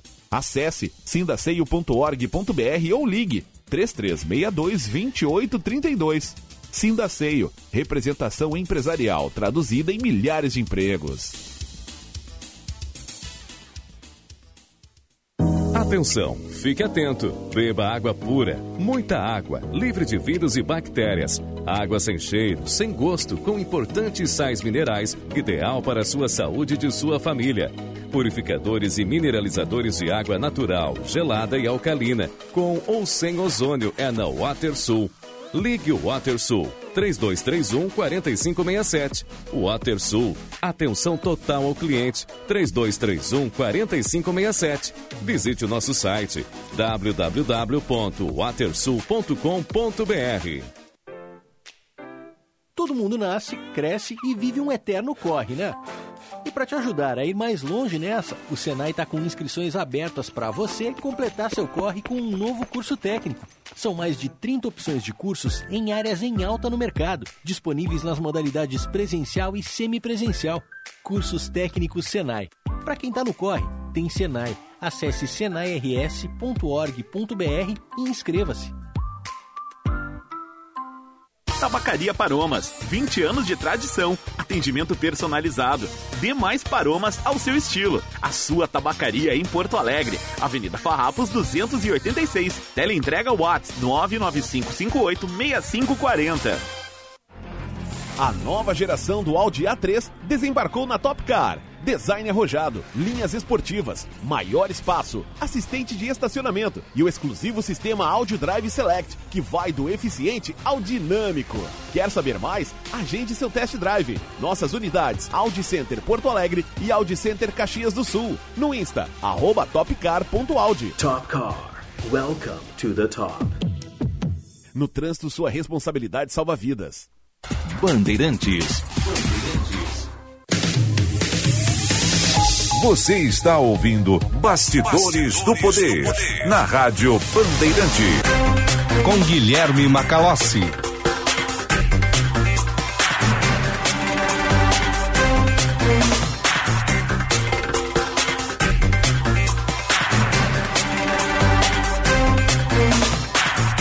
Horas 37 minutos, esse é o Bastidores do Poder, nosso programa com patrocínio de Sinoscar. Sinoscar, o nosso compromisso é com você e da Associação dos Oficiais da Brigada e do Corpo de Bombeiros Militar, defendendo quem protege você. Atenção, fique atento, beba água pura, muita água, livre de vírus e de bactérias. Água sem cheiro, sem gosto, com importantes sais minerais, ideal para sua saúde e de sua família. Purificadores e mineralizadores de água natural, gelada e alcalina, com ou sem ozônio na WaterSul. Ligue o WaterSul 3231 4567. WaterSul atenção total ao cliente 3231 4567. Visite o site www.watersul.com.br. Vamos com as informações do trânsito. Vem aí a Karina Chagas. Serviço Bandeirantes. Repórter Aéreo. Chegando em casa, hora de relaxar com as duchas Enerbras, que deixa seu banho na temperatura ideal, com conforto e economia que só as duchas Enerbras têm. Acesse enerbras.com.br. Muito boa tarde, Guilherme Macalossi e a todos do Bastidores do Poder. Uma colisão envolvendo carro e ciclista provoca lentidão na rua Coronel Fernando Machado, à altura da rua Marechal Floriano Peixoto, no centro histórico da capital. Temos vítimas no local, a SAMU já está sendo aguardada. Também no centro histórico tem um ônibus com pane mecânica, provocando lentidão agora no acesso da rodoviária para a Avenida Mauá. Agentes da IPTC estão sinalizando o trânsito. Depois de um dia cansativo, nada melhor que chegar em casa e relaxar com a ajuda das duchas Enerbras. Seu banho na temperatura perfeita e lembre-se, escolha a melhor duchas Enerbras. Muito bem, tá aí, Karina Chagas, muito obrigado. Prefeito acabou de publicar nas suas redes sociais, né? Decreto pela boa convivência. Abre aspas, vivemos um momento muito desafiador com alguns pontos de ocupação pública desordenada na cidade, assim como na Cidade Baixa. O decreto para o Moinhos de Vento foi construído para que as atividades possam funcionar respeitando critérios de civilidade. Seguiremos trabalhando com os parceiros da Força Tarefa para fiscalizar e orientar a população, porque nosso governo é de ação firme e de diálogo pelo bem de todos. Eu vou reproduzir aqui um trecho da fala do prefeito Sebastião Melo. Ele também tratou da questão e está lá no Twitter da Band. Vamos ouvir o prefeito Sebastião Melo comentando essa iniciativa. O que nós estamos regrando, vamos começar pelo Moinho de Vento, é um decreto específico para aquele bairro, especialmente do controle de venda de bebidas a partir de determinados horários. Porque esse projeto, é, esse decreto está na forma, eu é, distribuí ele já faz uns 4, 5 dias para os vereadores, é, para os moradores do Moinho de Vento, para os órgãos né, de fiscalização, e estamos recebendo as contribuições. O que acontece hoje, né? Você tem bares estabelecidos, cafés, bares, restaurantes, que funcionam, têm os seus alvarás.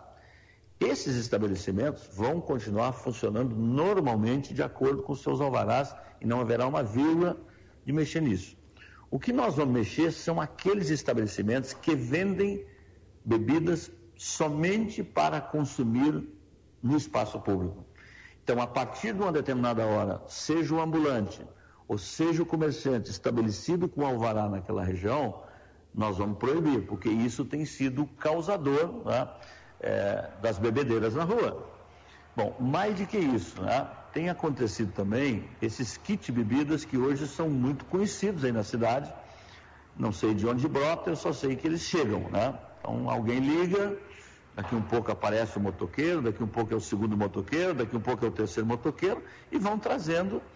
E as pessoas até podem dar o, o nome da rua, talvez dar o número do edifício, mas na verdade ele está esperando na porta daquele número para consumir aquela bebida na rua. Isso não está correto. Tá, então, o prefeito Sebastião Melo falando a respeito. Procurem o vídeo, tá lá na, na conta da Band no Twitter, conta oficial da Band, arroba BandRS. Reproduzimos aqui no Bastidores do Poder. Bom, o decreto estabelece o seguinte, né? Os estabelecimentos de bar, café, lancheria, restaurantes similares deverão, após às 24 horas, restringir a atividade ao consumo em área interna. Os funcionários das atividades de loja de bebidas, mini-mercado, conveniência e similares ficarão limitados ao horário das 7 às 24 horas, exceto nos postos de gasolina. Os estabelecimentos de bar, café, lancheria, restaurantes similares deverão disponibilizar banheiro. Vedada a atividade de ambulante no horário compreendido das 24 até as 7 horas exceto para evento específico ou ponto fixo autorizado pela Secretaria Municipal de Desenvolvimento Econômico e Turismo. Das 22 às 7 fica proibida a utilização de equipamento ou instrumento de som em via pública em qualquer horário. Não é permitido em veículos som audível externamente. E, por, por fim, proibida a venda por meio de teleentrega de bebidas alcoólicas e alimentos a pessoas em via pública. Nós vamos conversar com o secretário adjunto de Desenvolvimento Econômico, Vicente Perrone, já está na linha. Secretário, seja muito bem-vindo aqui ao Bastidores do Poder. Uma medida que certamente ganha contornos aí de debate público polêmico na cidade. Eu pergunto qual é a viabilidade de fiscalização desse conjunto de medidas aqui que estão sendo propostas através do decreto. Bem-vindo. Primeiro, em primeiro lugar, muito boa tarde, Macalossi, amigos da Band. É um prazer falar com vocês e acredito que o papel da imprensa nesses momentos são de mais alta relevância e importância, né? Uh, o que nós fizemos, o que a gente vem construindo, acho que isso é uma das grandes marcas do governo do Sebastião Melo, do Ricardo, é um extremo diálogo, uh, uma, um cansativo até certo ponto, do ponto de vista de, de, de horas de, de, de imersão nos assuntos, mas que ao fim e ao cabo a gente tem sentido que é a melhor forma e a forma mais democrática de chegarmos a, a, aos resultados que nós nos propomos uh, lá no início do ano. O Moinhos de Vento ele vem sofrendo, assim como diversas outras áreas da cidade, uh, com uma certa uh, bagunça, vamos dizer assim, entre aspas. Uhum. Acho que as pessoas precisam e é muito importante para a cidade uh, conviver harmonicamente, que as pessoas respeitem uh, o direito e as vontades alheias às suas. existem bairros que, que são predominantemente frequentados por jovens e por pessoas que buscam diversão, mas ao mesmo tempo existem pessoas que moram ali, que empreendem ali e que buscam na sua residência momentos de descanso. Acho uh, e isso é uma opinião também do prefeito e, e, de todos que compõem o governo, que essas duas vertentes precisam se entender. O que a gente vem observando, e a gente olha isso uh, na Orla, uh, na Cidade Baixa, no Centro Histórico, no Moinhos de Vento, uhum. e em diversas áreas também da periferia, existe um tipo de, de pessoa e, e algumas, e algumas dessas pessoas que não estão respeitando uh, esse outro direito uh, das outras pessoas de descansarem ou de empreenderem de forma um pouco mais uh, tranquila e calma. Então, o que a gente vê é, é, é muita gente aglomerada, isso nós, fora o momento de pandemia, não somos contra isso, mas o que se fica nesses ambientes é um amontoado de lixo, são pessoas fazendo suas necessidades fisiológicas na rua, no meio da rua, eh, deixando um rastro de sujeira uh, inadmissível uh, para quem acorda e vê na frente da sua casa garrafas, roupas, sandálias, chinelos, sacos plásticos, sacos de gelo, uh, latas de bebida. Então, o que a gente buscou com esse decreto é fazer com que as regras já existentes uh, sejam compiladas num único documento para uma região da cidade. Então, no caso, no caso, secretário, os estabelecimentos comerciais que tiverem áreas externas não poderão atender ali a partir da meia-noite. Não, to, to, todos os estabelecimentos localizados que tenham áreas uh, internas e também áreas que, que têm, uh, vamos dizer, sem cobertura, que esteja no recuo, uh, podem continuar operando de forma normal e de forma que não atrapalhe a vizinhança e cumpram as, as outras legislações que a cidade já contempla, né? Por exemplo, ruídos, uh, barulhos extremos. Não pode alguém no jardim da sua casa fazer uma festa até as três, quatro da manhã. Isso já existe no Código de Conduta, na Lei 12 de 1975, que é uma lei antiga, mas que ainda vigora na cidade.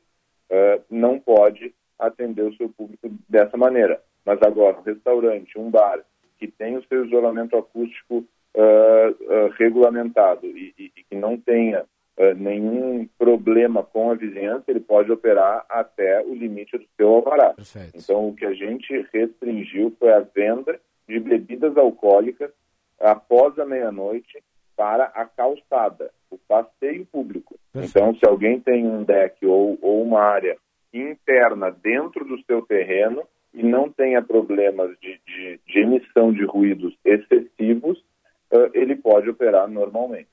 Uh, secretário, eu pergunto em relação à teleentrega de bebidas alcoólicas. Como é que faz a fiscalização disso? Quer dizer, a teleentrega de bebidas a, alcoólicas. A primeira coisa vai ter que ficar é... monitorando os motoboys, né? Não vai ser fácil, não.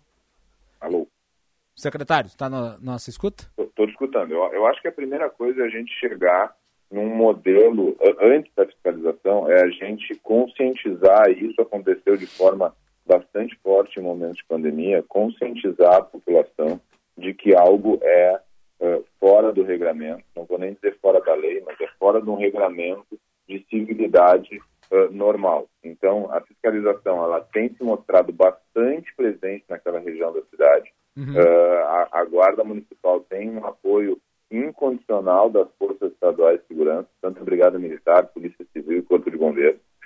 e a partir disso, junto com a fiscalização da atividade econômica aqui da SMDE, a, a gente tem buscado uh, contemplar todos esses regramentos que já vinham sendo cumpridos ou não cumpridos e compilamos nesse, nesse último decreto assinado agora há pouco pelo prefeito. Então, agora, agora nada é impede, né, secretário? Se mantém ali presente uhum.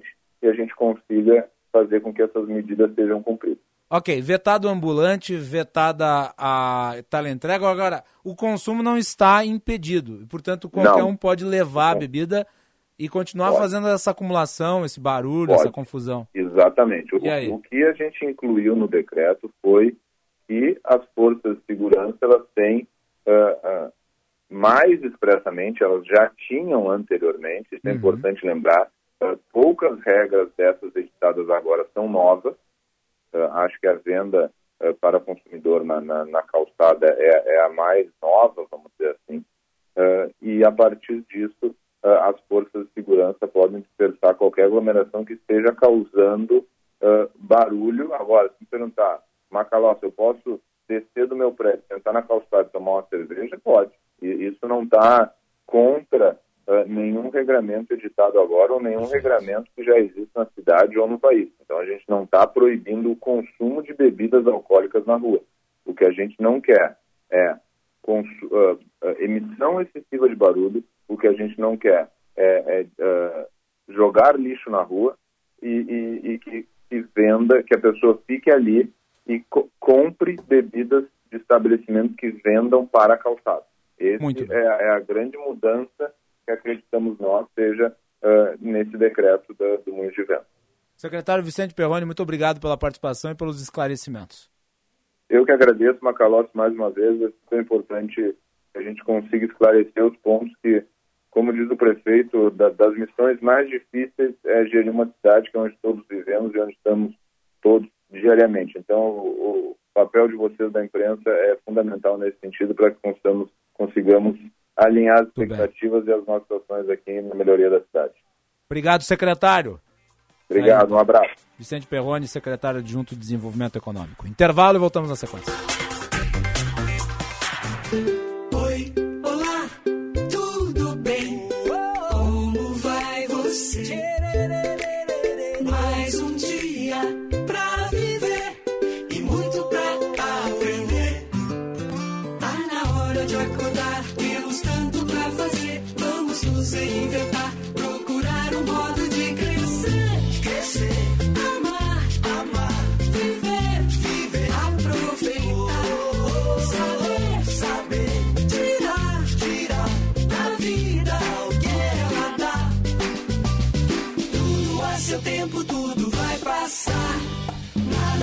Urgente que um carinho possa dispensar.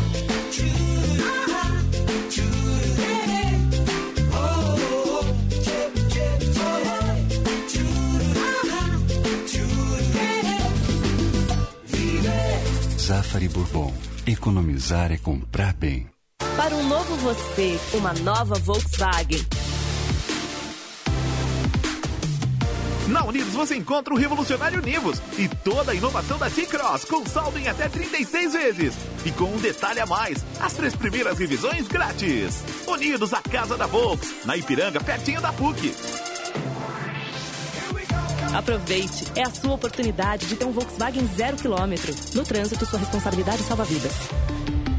Volkswagen. Começou a promoção de óculos de grau e óculos solar da Ótica São José. Comprando par de lentes multifocais, a armação é grátis. E mais, óculos solar graduado por apenas 299 reais. É isso mesmo, óculos de sol com grau por apenas 299 reais. Aproveite! Confira os modelos de armações e lentes participantes na Ótica São José mais próxima de você e garanta já os seus óculos novos. Ótica São José, a especialista em óculos. Minuto Simers. Os médicos estão com a gente nos momentos mais importantes das nossas vidas, desde a primeira batida dos nossos corações. Por isso, respeito ao ato médico e defesa à condição de trabalho e contrato desses profissionais é responsabilidade dos gestores e consideração de todos nós. Valorize os médicos, valorize a vida. Simers. Defender os médicos é defender a saúde. A violência política de gênero acontece quando uma mulher eleita não está segura nem mesmo no plenário, quando o apoio do partido nunca vem, quando somos julgadas e atacadas pela nossa imagem. Chega, é hora de ocupar o nosso lugar. Mais mulheres na política, sem violência de gênero. A gente pode, o Brasil precisa. Justiça eleitoral, a justiça da democracia. Na DR Sul Renault, novo Renault Capture com motor Turbo Flex de 170 cavalos e câmbio CVT automático de 8 velocidades, a pronta entrega, com taxas a partir de zero em até 36 vezes. Venha fazer um test drive e ainda todo estoque com IPVA 2021 grátis e condições facilitadas. Pagamos até o valor da FIP no seu usado. Aproveite! Acesse drsulrenault.com.br e consulte condições. No trânsito, sua responsabilidade salva vidas.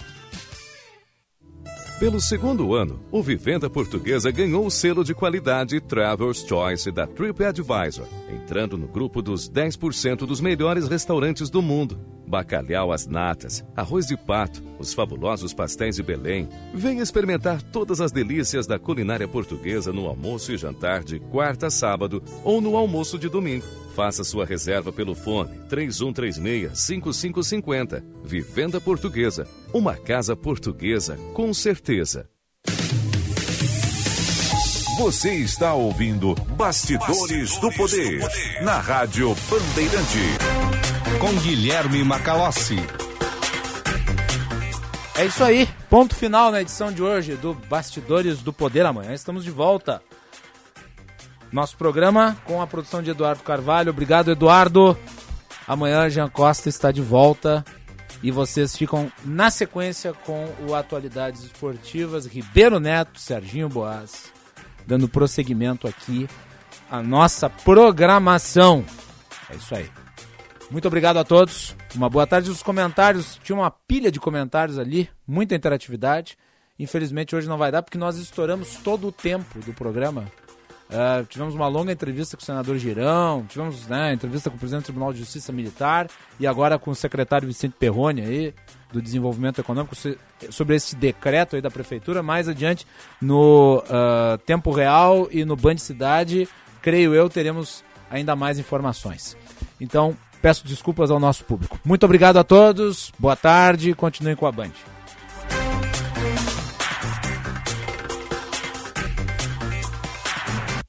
Você ouviu Bastidores, Bastidores do, poder, do Poder na Rádio Bandeirantes com Guilherme Macalossi.